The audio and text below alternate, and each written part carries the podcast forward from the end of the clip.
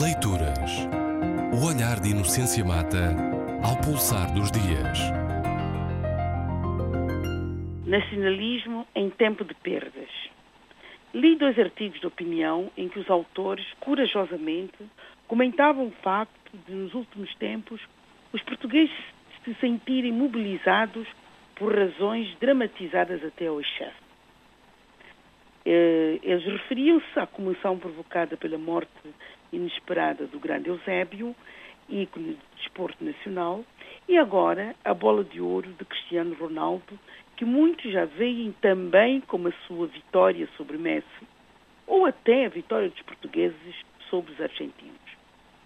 Corajosos, eu disse, porque na verdade Eusébio representa muito mais do que o Benfica e bem mais do que apenas Portugal sendo que o nacionalismo que, se, que sequestrou a dor na homenagem a Eusébio entre os dias 5 e 10, data do seu funeral, inibiu a discussão sobre a justeza uh, da proposta de o corpo de Eusébio ser transferido para o Panteão Nacional. Acredito que haja partidos e deputados que devem ter respirado de alívio, pois a lei veio aliviá-los eh, de uma decisão e que a comoção coletiva não perdoaria caso não fosse tomada num, num certo sentido. Pergunta-se, não foi excessivo o espetáculo da comoção potenciado pela comunicação social através de memórias cirurgicamente selecionadas e entrevistas forçadas? Ora, eu deveria começar por dizer que, mesmo não sendo aficionado de futebol, que apenas vejo no Mundial ou quando duas equipas poderosas jogam, embora não me sejam indiferentes os resultados, mesmo não sendo aficionado do futebol, obviamente que me comoveu a morte de Eusébio e alegrou-me imensamente a bola de ouro de Cristiano Ronaldo. Não é esta a questão. A questão é o que move, o que mobiliza e congrega o povo português para além destes dois ícones. Cristiano Ronaldo seria e será, certamente, condecorado pelo Presidente da República, que lhe chamou um exemplo inspirador de jovens.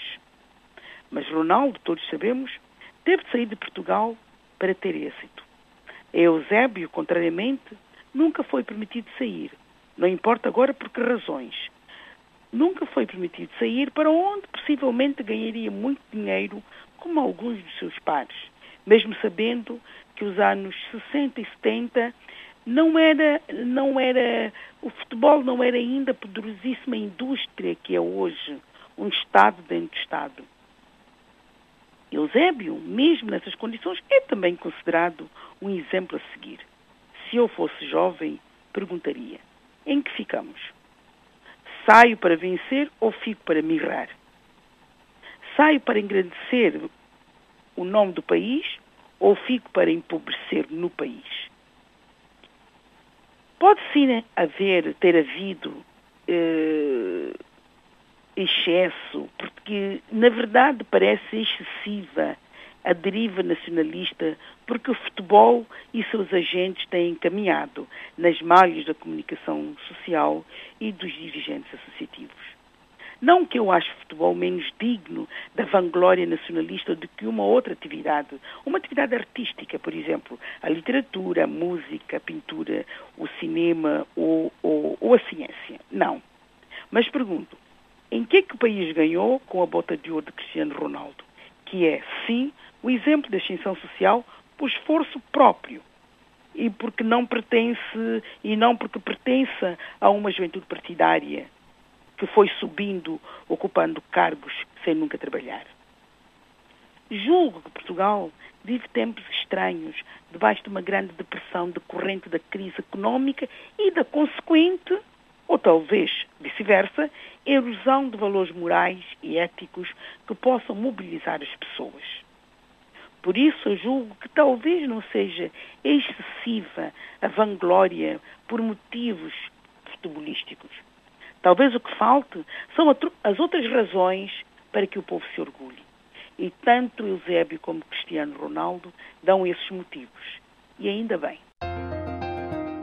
Leituras. O olhar de Inocência Mata ao pulsar dos dias.